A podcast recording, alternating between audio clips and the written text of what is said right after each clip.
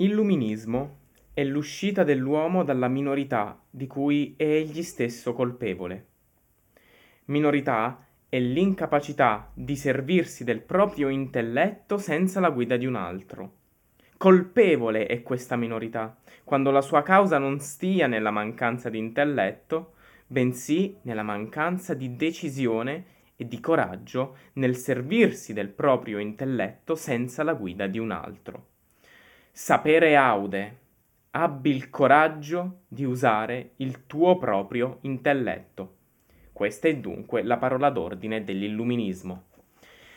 Recensione dell'ultimo film di Martin Scorsese, Killers of the Flower Moon. Sigla!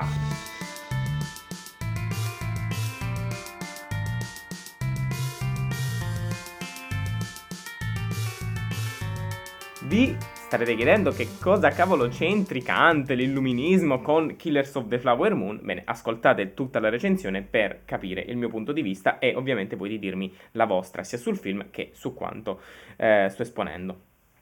Killers of the Flower Moon è un film del 2023 diretto da Martin Scorsese prodotto da Apple TV Plus, quindi uscirà successivamente tra qualche mese in streaming su questa piattaforma, anche se in realtà non è ancora stata definita e rilasciata una data precisa per il rilascio. È stato presentato in anteprima al Festival del Cinema di Cannes del 2023 ed è uscito nelle sale italiane il 19 ottobre, nelle sale statunitensi e del resto del globo terrestre nel, il 20 ottobre. La sceneggiatura è scritta dallo stesso Scorsese assieme a Eric Roth, eh, ovvero il premio Oscar alla sceneggiatura per Forrest Gump. È tratto il film da un uh, romanzo, da un saggio storico quindi tratto da una storia vera, eh, scritto da David Grenn e che in italiano è tradotto con eh, Gli assassini della Terra eh, Rossa. Il cast è un cast incredibile perché vede DiCaprio interpretando il ruolo di Ernest Burkhardt, Robert De, Niro, Robert De Niro nel ruolo dello zio di questo Ernest, ovvero William Hale, eh, Lily Gladstone che interpreta Molly. Abbiamo un incredibile Jesse Plemons in, eh, nei panni di un agente dell'FBI e per citare, anche se ha un ruolo secondario, Brendan Fraser che si trovano in questo suo in auge, diciamo nel suo periodo di rinascita nell'attorialità cinematografica, eh, dopo il The, The Whale di Darren Aronofsky, quindi sono molto contento per lui che stia avendo questo rilancio nella, della sua carriera. Comunque, il personaggio di Jesse Plemons, questo agente dell'FBI del quale non ricordo il nome, è, ehm, mentre ha un ruolo un pochino più secondario in Killers of the Flower Moon, ha un ruolo totalmente centrale in quello che è il romanzo di David Grenn, perché è, ehm, si basa questo romanzo storico dal dall'esterno, quindi dal punto di vista di questo agente FBI che mano a mano cerca tracce, risolve misteri per capire chi sono, quindi dall'esterno all'interno, chi sono questi killers, chi sono questi assassini degli Osage. Perché di che cosa parla la trama? Parla di, un, eh, di uno sterminio, di morti eh, che avvengono a volte in un'aura di mistero. Eh, perché? perché ci troviamo, appunto, come dicevo, fatti realmente accaduti negli anni 20 del Novecento in questa cittadina di Fairfax, in Oklahoma. Cosa accade? Accade che negli anni 20 questa tribù nativa americana che abitava quel, po', quel luogo eh, scopre questi giacimenti di petrolio e diventa eh, ricchissima, diventa una delle tribù, delle popolazioni in quel periodo eh, più ricche del, del mondo e il modo in cui ci viene narrato, ci viene raccontato ciò è assolutamente geniale secondo me perché, e qui c'è un grandissimo applauso alla regia ma al montaggio stesso, perché Scorsese decide di narrarcelo attraverso l'uso di una messa in scena tipica del cinema delle origini, anche perché ci troviamo negli anni venti e quindi abbiamo un, un, una successione di immagini a, modo, a mo' di documentario che ci narrano la, il, come questa popolazione è divenuta una delle più ricche al mondo e quindi tutte le caratteristiche eh, della narrazione comunque del, delle proiezioni cinematografiche in quel periodo, quindi la macchina da presa frontale all'azione, ovviamente intervallate da didascalie perché non essendoci ancora il suono, che arriverà poi negli anni 30, quindi un decennio dopo, eh, a mo' di documentario sì, ma immagini intervallate da queste didascalie, ovviamente in bianco e nero e ovviamente essendo muto con le musiche tipiche anche di, del cinema di quegli anni, quindi cine, eh, musiche molto vivaci, comunque per mantenere alta l'attenzione, eh, musiche quindi faccio davvero un plauso a Robert Robertson che è il compositore, fu anzi il compositore di questo lungometraggio perché purtroppo venne a mancare eh, qualche mese fa, eh, nell'agosto del 2023. Delle musiche davvero davvero molto ben amalgamate nella creazione dell'atmosfera del film perché eh, passano appunto da queste musiche sperimentali ma comunque musiche che richiamano perfettamente eh, il cinema delle origini, il cinema delle attrazioni, così come viene chiamato, passando poi per quello che è il vero e proprio um, stile del film, quindi atmosfere country, perché ci troviamo in questa America dell'Oklahoma, eh, molto stile western, queste musiche appunto country, ma che poi vanno verso l'aurea eh, un, un'atmosfera di più mistero, mystery, detective story, perché appunto la trama, la trama, comunque la storia in generale, così come quella di David Gren, è quella che gli Osage, ad un certo punto, questa tribù ricchissima, ovviamente, dove c'è tutto questo denaro, il denaro chiama quelle persone avide di quel denaro, che sono disposte a tutto pur di, a- pur di averlo.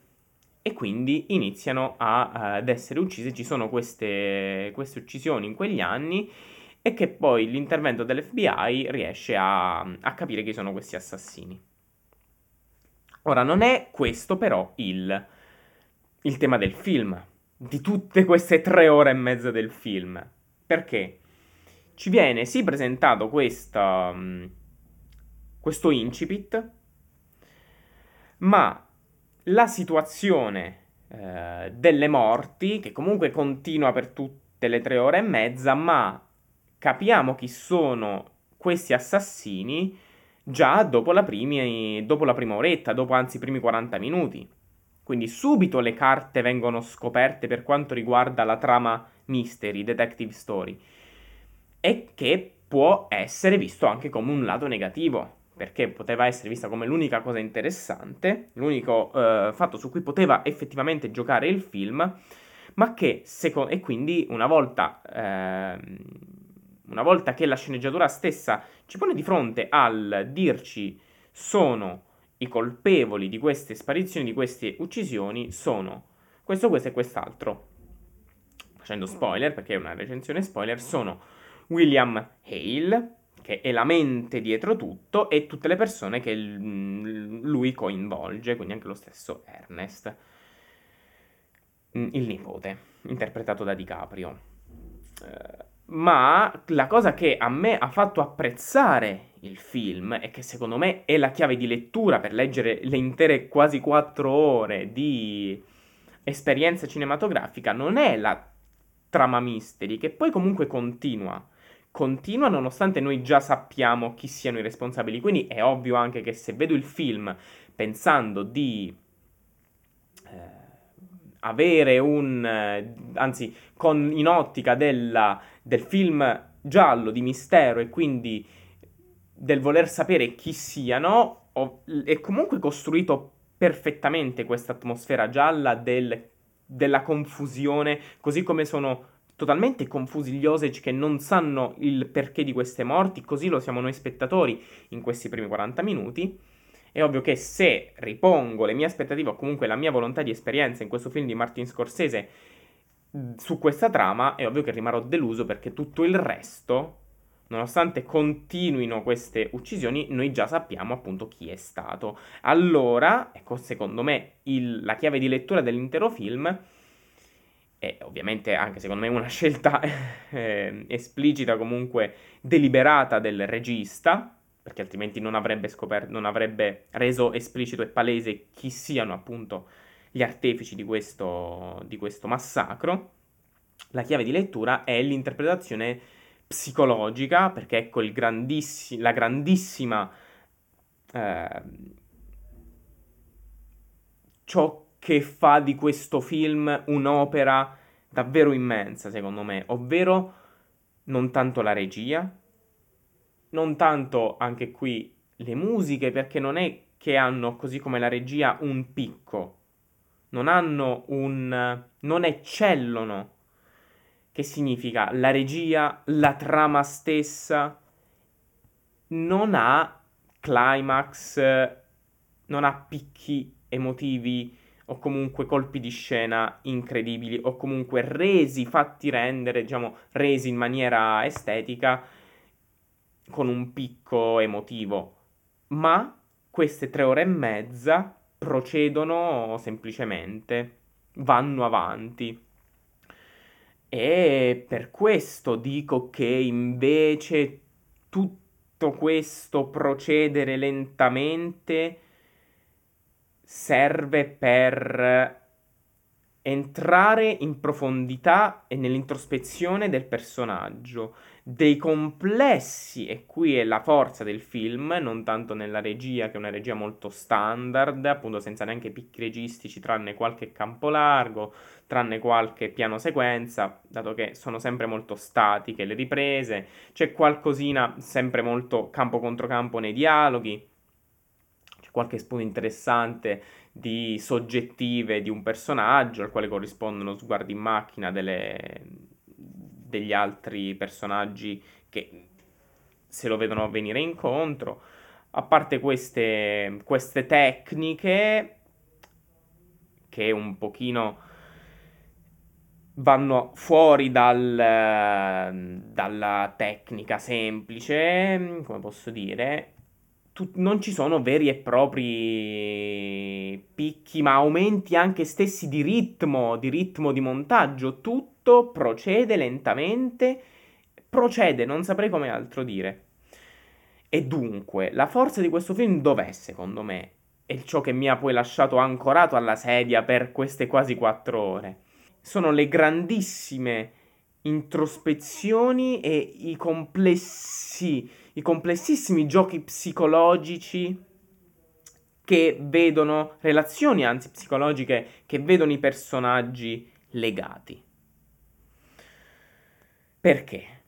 William Hale, partendo da lui, lo zio, interpretato da Robert De Niro, e qui ovviamente la sceneggiatura ala e riesce ad avere e riesco a percepire la sua forza solamente perché gli attori hanno dato davvero una grandissima interpretazione, tutti quanti, davvero straordinari. Partendo da De Niro, questo William Hale, che è appunto un avido di denaro, fa quello che fa per il denaro, vuole il potere, vuole i soldi, perché cos'è, cos'è per lui il potere? È la ricchezza.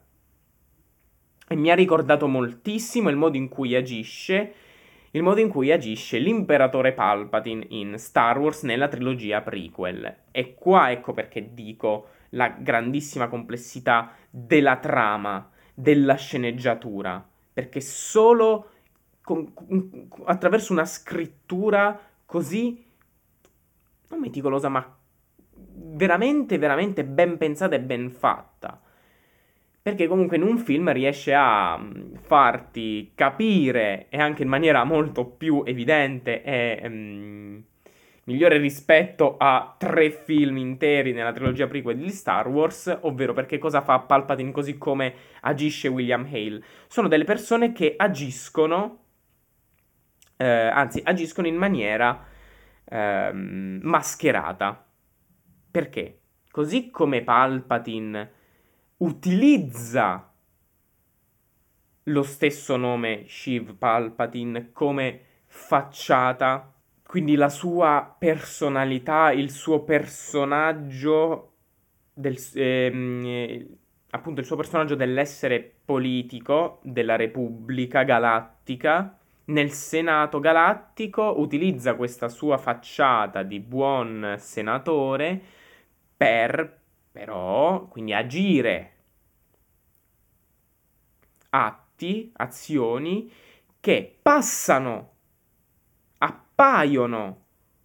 E questa è la grandissima complessità del personaggio e della sua psicologia, da manipolatore, perché fa in modo che le sue azioni appaiano in un certo modo percepito come positivo per guadagnarsi la fiducia e la stima.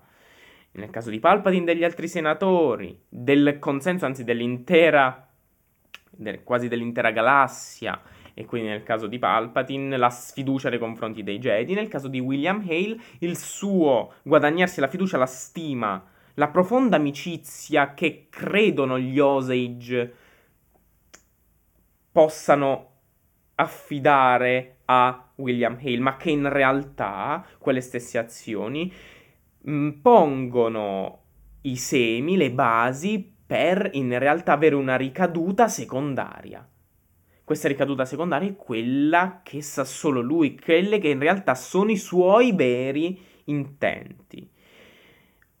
C'è poco da eh, capire che in realtà è una personalità totalmente malvagia e moralmente accusabile, moralmente negativa, una cosa del genere.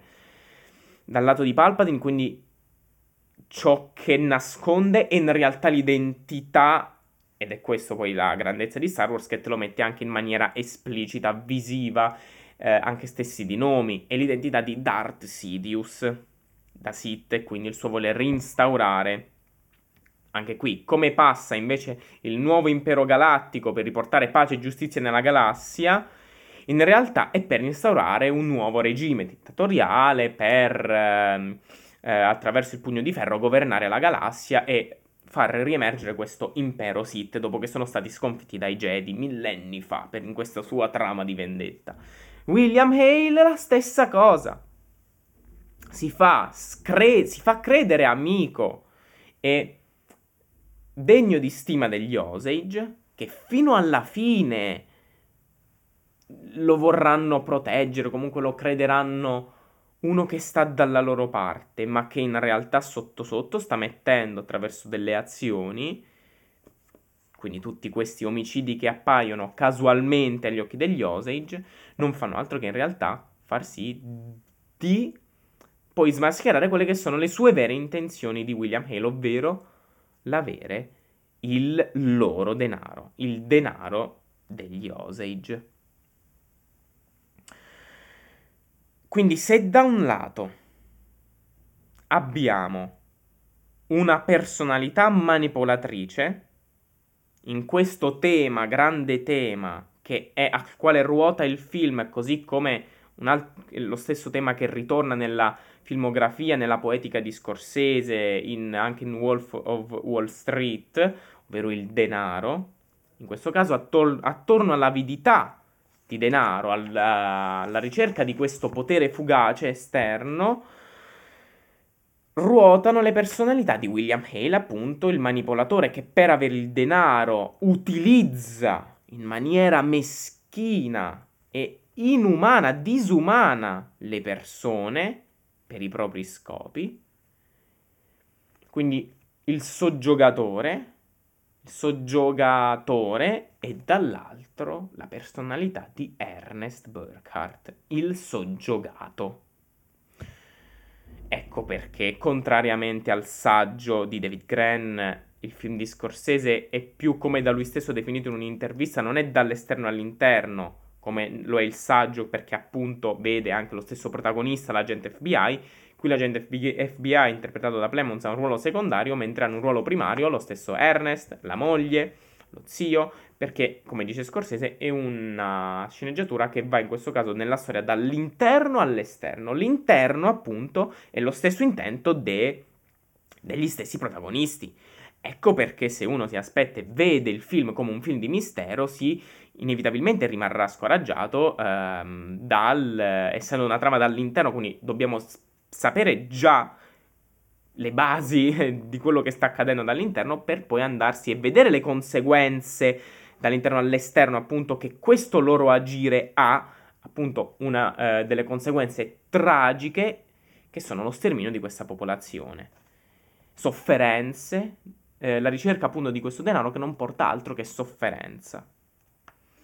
Sofferenza per, eh, attorno a loro, per i loro cari anche e per loro stessi. E arriviamo alla personalità di Ernest Burkhardt, che è quella a cui ho legato il pensiero dell'illuminismo, con, anzi contro il quale sarebbe andato Kant. Kant avrebbe criticato in maniera incredibile l'agire di Ernest tralasciando la stessa critica che passa dal film, ma che è un po' secondaria, della fu- fugacità, della fragilità del potere del denaro, di cercare questo potere che è all'esterno, ovviamente. Fugace, eh, non fugace, ehm, è comunque un sinonimo, ehm, transitorio, la base appunto de- delle restanti ore del film è proprio questo complesso gioco di interazioni psicologiche tra che portano a- a- alla quale, alle quali alla base c'è la volontà di denaro. Perché così come William Hale anche Ernest Burkhardt ci sottolineano ogni volta come lui ami il denaro. Ma ciò su cui si concentra la sceneggiatura è il diverso modo di agire, di reagire a questa loro volontà, a sua, a sua volta essa stessa problematica, perché ricerca qualcosa di esterno, di transitorio, mentre Hale lo fa in maniera volontariamente subdole e malvagia per i suoi scopi, creando maschere per appunto apparire, a guadagnarsi la fiducia anche dello stesso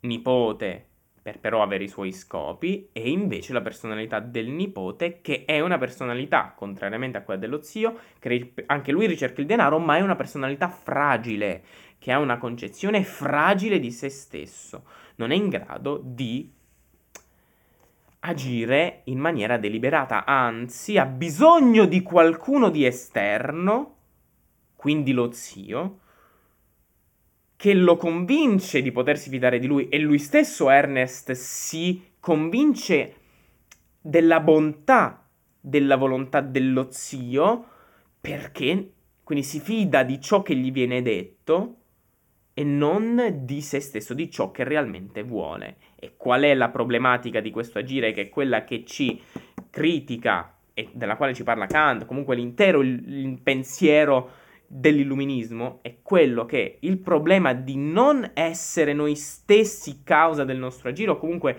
noi stessi alle redini responsabili di ciò che pensiamo delle nostre azioni, se non, ci, se non partiamo da questo presupposto di avere il coraggio di usare il nostro intelletto e leggeremo il passo che eh, ho letto all'apertura di questa recensione andandolo a, a soffermarci sui vari, sulle, sui vari punti collegandoli al film, al personaggio di Ernest, qual è il grande, la grande conseguenza, ciò a cui si può arrivare? E se una personalità fragile come quella di Ernest non è in grado di fidarsi di se stesso, fidandosi di qualcun altro, c'è la possibilità che si finisca, appunto, come accade, nelle volontà malvagie di qualcun altro. E quindi la disfatta che è anche quella di Ernest stesso. Come dicevo, il tema è quello del denaro, dal quale si dipanano queste due personalità differenti, come ci viene anche sottolineato da uno stesso dialogo tra Molly quella che sarà la moglie di Ernest Burkhardt, interpretata da Lily Gladstone, che lo definisce un coyote.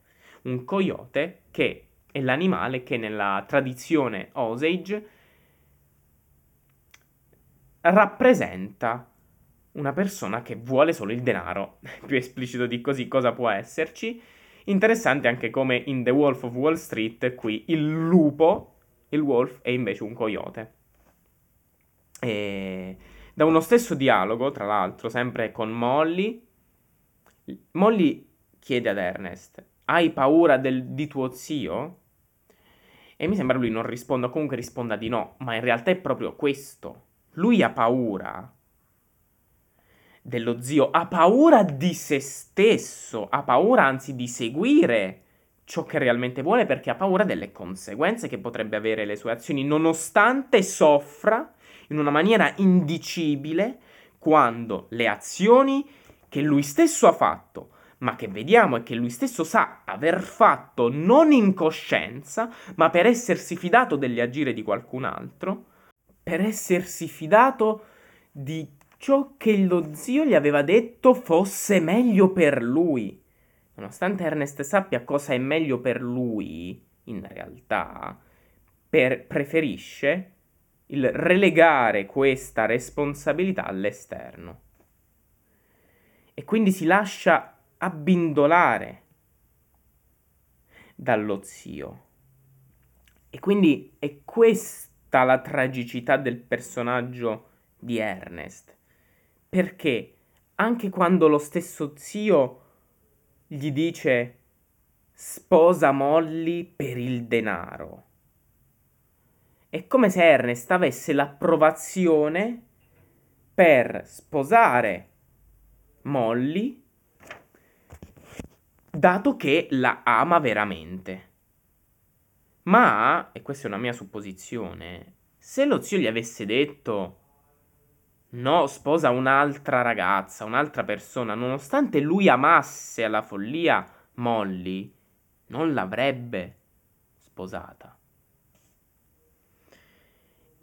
E infatti la cosa che più Uh, l'apoteosi comunque di, questo, di questa debolezza, di questa fragilità del personaggio, avviene nella scena del, che è una delle mie scene, anzi la mia scena preferita del film, ovvero quella del, della sua confessione, della sua testimonianza in tribunale. Anzi, la scena che precede la testimonianza in tribunale. Perché ad un certo punto viene convinto da Brendan Fraser, che è il, l'avvocato dello zio, viene convinto, nonostante gli agenti FBI, ehm, non solo Plemons, ma comunque tutti gli altri che stanno seguendo l'indagine abbiano in realtà trattato bene, eh, civilmente Ernest e lo vogliano aiutare, partendo però dal presupposto che lui sia una persona capace di agire deliberatamente, matura, responsabile di sé, che poi è questo ciò di cui parla Kant risposta, nell'apertura della, di questo articolo, risposta alla domanda cos'è illuminismo, quello che vi ho letto all'inizio. Illuminismo è l'uscita dell'uomo dalla minorità, di cui egli stesso colpevole, è colpevole. Minorità è interpretabile come minore età, quindi dalla, dall'immaturità alla maturità, minore età, minorità, e l'incapacità di servire e viene convinto o comunque si lascia convincere da questo avvocato che gli dice, anzi prima gli chiede, ti hanno picchiato quelli dell'FBI? Lui dice, no, e invece poi gli viene ridetto: No, ti hanno picchiato! E lui, e lui, dice: Sì, sì, mi hanno picchiato. E quindi si autoconvince che lo hanno picchiato, nonostante sappia non sia vero. Ma, non, ma essendogli stato. Essendo stato convinto che è meglio per lui se crede e se dice che è stato picchiato, quindi ovviamente poi tutto ciò porta all'avverarsi delle volontà dello zio stesso, quindi di venire eh, scarcerato, di far, ricadere, di far ricadere le colpe su di un altro e quindi lui di averla vinta, di avere i soldi che tanto brama. E quindi in questa scena fantastica della sua testimonianza che poi in realtà, anche se troppo tardi, perché ci andrà di mezzo anche la figlia stessa, o il figlio, mi sembra la figlia più piccola di Ernest, non per lo zio ma perché muore di malattia, ehm, è il momento in cui troppo tardi capisce che deve invece credere in se stesso, deve invece prendersi la responsabilità delle sue azioni e, di, e quindi di farsi portavoce e agire ciò che crede essere meglio per lui stesso e quindi si distanzia dallo zio, ma quando ormai è troppo tardi. Eh, perché ha perso la figlia, perderà la stessa Molly. Durante la testimonianza dice sì ogni volta che gli viene, de- gli viene detto hai fatto questo, questo e quest'altro perché te l'ha chiesto tuo zio? Sì, sì, sì, sì, sì. Quindi comunque la responsabilità è dello zio, che è la mente dietro tutto. Ma la responsabilità è anche sua, ovviamente, perché le cose le ha fatte nonostante in uno stato di incoscienza. E quindi alla fine gli viene chiesto l'unica domanda alla quale risponde di no. Hai sposato Molly perché l'ha chiesto tuo zio? E lui dice no, l'ho sposata perché la amavo veramente. Ed è vero, è vero da un punto di vista, perché lui la ama veramente, la amava veramente, ma è come se avesse avuto l'approvazione dallo zio stesso quando gli dice sposatela. Perché è ovvio come hanno presentato il personaggio, se lo zio gli avesse detto no, sposati un'altra, Ernest avre- lo, lo avrebbe lasciato perdere, nonostante lui stesso poi avrebbe sofferto, perché per lui sapeva che sarebbe stato meglio seguire ciò che realmente amava, ma non avendo questa forza si sarebbe affidato alla volontà dello zio per però anche lui stesso raggiungere il denaro. Io voglio il denaro, Ernest, ma per farlo non mi sento capace di, ma mi affido a qualcuno che secondo me ne sa di più. Mio zio, dato che un po' ne ho paura, ho paura di mio zio, ho paura di ciò che mi potrebbe fare, ho paura di ciò che le mie azioni potrebbero fare, avreb- le, le ripercussioni delle mie azioni. Ma che cosa accade quando non abbiamo fiducia nel nostro agire? nella nostra volontà e quindi nelle nostre azioni succede che diveniamo preda delle volontà di altre persone, viviamo la vita di qualcun altro e siamo manipolabili da queste altre persone. Ora, il, um, il personaggio di Ernest è dunque un personaggio che da un lato possiamo compatire, perché soffre, appunto, vedi, e questa poi è anche la grandiosità di DiCaprio, della sua interpretazione, vediamo quanto soffra alle conseguenze delle sue azioni, a quando la casa della sorella della moglie viene fatta esplodere. Non si aspettava un'esplosione del genere, ad esempio. Vediamo come soffre, vediamo come soffre quando, e questo è un altro tema importantissimo, ovvero quello che forse anzi non forse, che in realtà l'insulina che danno alla moglie, che lui stesso dà alla moglie, essendo la moglie Molly malata di diabete, ad un certo punto capiamo che è tutto fuorché insulina, o forse insulina sì, ma unita ad un veleno. Perché lo stesso Ernest, dopo un, un dialogo con lei, perché nonostante gli inietti l'insulina ogni giorno, lei sta sempre peggio, lui beve quella sostanza, quel liquido che gli inietta. Dopo che in questo, in questo dialogo Molly dice di aver visto un gufo, il gufo che nella tradizione Osage ti appare quando stai per morire, lei dice che non morirà da sola, quindi in questa cosa di sorta di unione psicologica di amore tra i due personaggi, DiCaprio vuole uccidersi, Ernest vuole uccidersi e quindi beve questa, questo, questo veleno che le sta dando. Qual è il problema? È che anche nella realtà, nella storia reale di questi fatti, non si sa che cosa stavano dando realmente a Molly, non si sa se suo marito realmente sapesse che la stavano avvelenando o meno. Comunque, nella, nel film, e appunto la grandiosità della sceneggiatura, del come rendono ciò che aff- rafforza la fragilità dello stesso e anche l'irresponsabilità dello stesso Ernest, di, di questo suo personaggio, perché sa che la sta avvelenando, sa che lo zio vuole la sua morte, e glielo dice anche, mi sembra, ora non ricordo, vuole la morte len- lenta della moglie perché così lo stesso Ernest abbia i soldi. Ovviamente il modo in cui William Hale lo fa passare ad Ernest è che tu avrai soldi e quindi per questo Ernest si lascia bindolare. Ma è ovvio come poi stia mettendo le basi per averli lui questi soldi, lo zio stesso ovviamente. Tutto a scapito degli altri e ovviamente a scapito degli altri che si lasciano. Perché la colpa è loro, come dice Kant.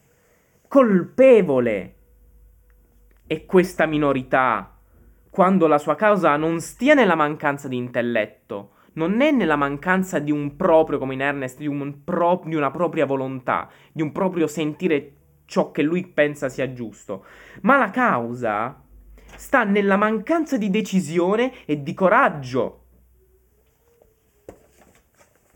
Perché, appunto, lui si fida non di se stesso, ma si fida dello zio. E che lo porta ad avere questo denaro. Cosa accade? Accade che lui stesso sa che la sta avvelenando, ma continua a farlo illudendosi di stargli dando l'insulina. Perché vediamo, ed è questa la tragicità del personaggio di Ernest. Da un lato soffre, come dicevo prima, lo vedi soffrire in una maniera indicibile a queste azioni che fa, mentre appunto la casa esplode de- del quartiere, mentre si vuole lui stesso avvelenare in totale contrasto questa sua sofferenza in se stesso e con l'amore profondo che prova nei confronti di Molly. Questo suo amore vero, che vedi essere vero e profondo, che però è in totale contrasto con la sua non forza, non riuscire a decidere per sé. E quindi da un lato lo compatisci perciò, ma dall'altro lo schifi totalmente. Perché lo vedi che deliberatamente poi in realtà che sia in uno stato di incoscienza o meno, che sia in uno stato di fragilità psicologica o meno, è comunque responsabile delle sue azioni e altrimenti non ci sarebbe diritto, altrimenti vivremo in uno stato di inciviltà totale. La sta avvelenando sua moglie, nonostante non abbia la forza di realizzarlo. Lui anzi si illude che gli stia dando insulina perché la ama, nonostante sappia che non è così. Ma è come se si deresponsabilizzasse. Anzi, si derespon- ciò che passa è che si deresponsabilizza, perché poi la fragilità dell'individuo va in secondo piano in realtà, perché poi le azioni moralmente eh, negative, sbagliate, le fa, le porta avanti ed è come in un dialogo che descrive anche qui benissimo il personaggio ehm, perché troppo buono. Quando gli viene, quando viene detto che sei stato vittima, comunque viene reso anche qui attraverso un dialogo esplicito il fatto che sia, stia venendo usato, R.S. Burkhardt stia venendo usato da William Hale per il suo buon carattere. E quindi un po' il suo essere troppo buono, che però da un lato è per questa sua questo suo buon carattere, questo suo carattere un po' ingenuo, troppo buono nel senso che non si vuole far soffrire, vuole far di tutto per non far soffrire. E qua c'è il paradosso, capite bene, della fragilità psicologica. Non vuole far soffrire gli altri, non vuole far soffrire la moglie, non vuole soffrire lui stesso, ma è come se fosse una profezia che si autodetermina, perché per evitare ciò metto in atto quelle azioni che in realtà non fanno nient'altro che porre i presupposti per la realizzazione di ciò che volevo evitare. Perché il modo con cui lo faccio Cioè, non è sbagliato, ecco, avere paura, la non volontà di soffrire o di, o di non far soffrire, ma poi è il modo con cui si reagisce a ciò.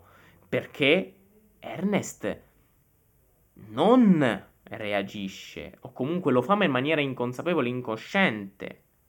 Non lo fa sentendosi a capo di se stesso, sentendosi in grado, libero di scegliere per sé, di in grado di affrontare le conseguenze delle sue scelte. Più che le conseguenze, non si sente forte abbastanza, non ha abbastanza fiducia in sé di ritenersi in grado di confrontarsi, di confrontare, confrontarsi con se stesso, di confrontarsi con il peso, comunque con ciò che le sue azioni portano. E quindi che fa? È preda delle manipolazioni. Non fidandosi di se stesso, non, cre- non considerandosi, come ho già detto, in, in grado di agire o a reagire agli eventi esterni,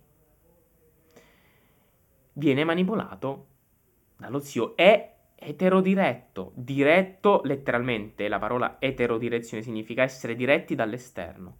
E dunque diretto da qualcun altro perché non si sente a capo di se stesso. Ed è la parola d'ordine dell'illuminismo. Sentiti a capo di te stesso sentiti a capo, ma sentiti in grado, perché lo sei, di fronteggiare le conseguenze delle tue azioni. Ovviamente la paura che sente anche Ernest è quella della responsabilità. Perché è ovvio, a ogni azione corrisponde una reazione. Ma se non me ne sento io responsabile, finirò comunque per fare danni ulteriori, gravissimi danni, che poi ciò che accade, appunto, tragedie immonde nel film lo sterminio degli Osage, sofferenze al mio esterno, ma anche a me stesso perché avrò totalmente soppresso le mie di volontà, la mia interiorità. Eh, quando Ernest se ne rende conto, alla fine, come ho già detto, è troppo tardi.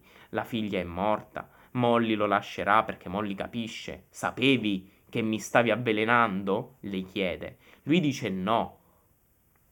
E anche qui, se lo vogliamo prendere sulla parola, vedeva che le stava peggio e anzi, anzi, Molly lo lascia proprio per questo fatto, proprio per la sua mancata forza di avere fiducia in se stesso, per la sua anzi mancata presa di consapevolezza di se stesso e delle azioni.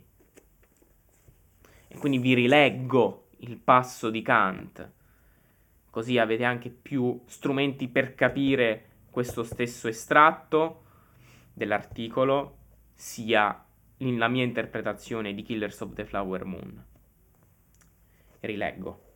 Illuminismo e, se vogliamo, la fiducia in sé è l'uscita dell'uomo dalla minorità, dalla minore età, anche legalmente, no? Noi fino a 18 anni siamo minorenni, siamo considerati minorenni, da 18 anni in poi siamo considerati legalmente maggiorenni quindi responsabili delle nostre azioni. Ma ciò che l'illuminismo critica e ciò a cui l'illuminismo chiama è la maggiore età anche intellettuale, perché se lo siamo lega- legalmente, non sempre lo siamo anche intellettualmente o siamo in grado di considerarci. Ovviamente non è solo dovuto ad un fatto così, ma anche appunto psicologico stesso, patologico anche, può sfociare nella patologia, il fatto di non sentirsi in grado di esserlo ed è la mancata fiducia in noi. Quindi l'illuminismo, la fiducia in se stessi, è l'uscita dell'uomo dalla minore età, di cui è egli stesso colpevole però, perché la minore età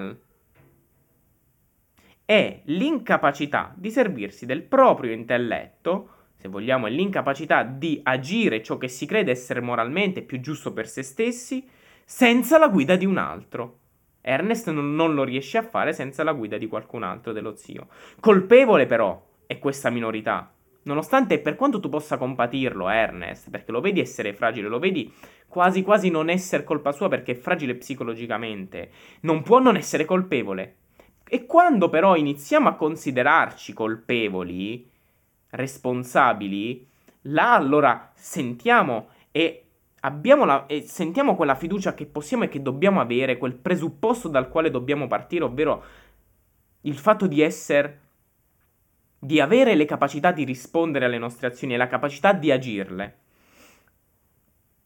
Al punto colpevole è questa minorità, quando la sua causa non stia colpevole questo Ernest, quando la sua causa del suo agire non è nella mancanza di intelletto, non è appunto nella mancanza di non amare la moglie, di non pensare cosa sia più giusto per lui, anche se poi vediamo che comunque anche qui è sbagliato ciò che lui vuole raggiungere, ovvero, ovvero il denaro, cose esterne. Bensì la causa sta nella mancanza di decisione e di coraggio del servirsi del proprio intelletto senza la guida di un altro mancanza di decisione e di coraggio. Per quanto tu possa compatirlo perché vedi che è fragile, non puoi non additarlo in una società civile nella quale viviamo, non si può non ritenere responsabile qualcuno. Come dicevo tra l'altro nel video di Hume sulla necessità. È ovvio che ogni nostro agire è quasi necessario, no? essendoci un, uh, un, insieme di concause che non conosciamo, se ci guardiamo come spettatori della nostra vita dall'esterno, col senno di poi una nostra azione, passata non poteva andare altrimenti. Il nostro agire è come se predeterminato. Passatemi questo termine. Ma se lo considero predeterminato, allora non mi considero più responsabile e, e io devo invece partire da questo presupposto, perché se no, come faccio a vivere in società? Come faccio a creare relazioni? Se non, ho, se non parto dal presupposto, tra l'altro, di essere libero, per quanto la scienza, per quanto la filosofia ci dica che non siamo liberi, non esiste il libero arbitrio, se non pongo, come ci dice l'illuminismo, quella libertà, se non mi reputo e se non mi fido di essere libero, o non mi considero tale, e allora ecco tutte le tragedie immonde che accadono attorno a noi e che accadono poi a noi stessi. Perché inevitabilmente, inconsciamente, che cosa stiamo facendo? Stiamo sopprimendo quella nostra interiorità che chiede invece di essere ascoltata. E conclude Kant, conclude in questo estratto che vi sto leggendo. Sapere aude. Che significa? Abbi il coraggio di usare il tuo proprio intelletto. Questa è dunque la parola d'ordine dell'illuminismo.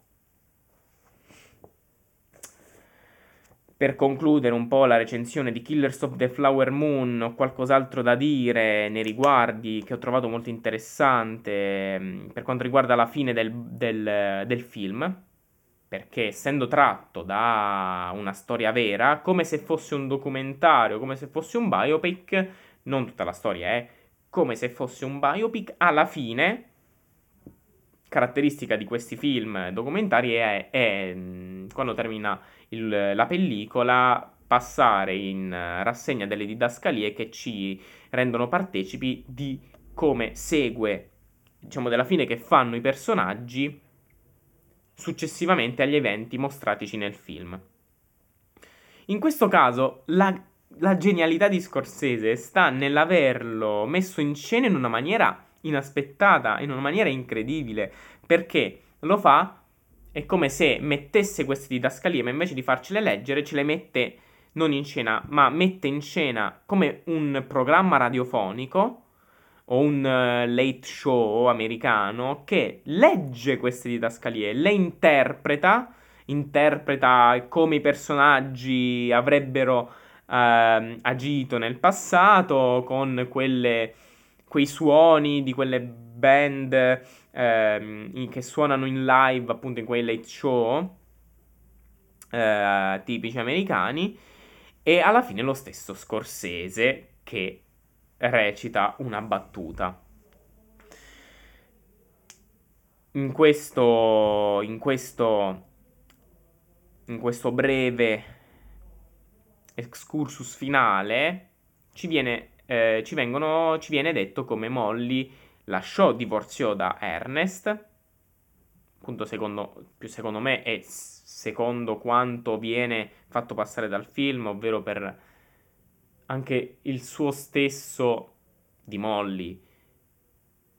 Compatire Ernest ma eh, non poter far altro che volersene andare da lui per il grado di incoscienza che ha eh, che l'ha portata a, appunto a soffrire mesi e mesi, a quasi morire di diabete, perché lui la stava avvelenando, suo stesso marito, nonostante la massa e lei vede che lo ama, era incosciente per tutti i motivi che già ho detto. E quindi, secondo me, Molly, il personaggio di Molly, è uno dei personaggi femminili più forti che si va ad inserire in quelle eroine della storia del cinema.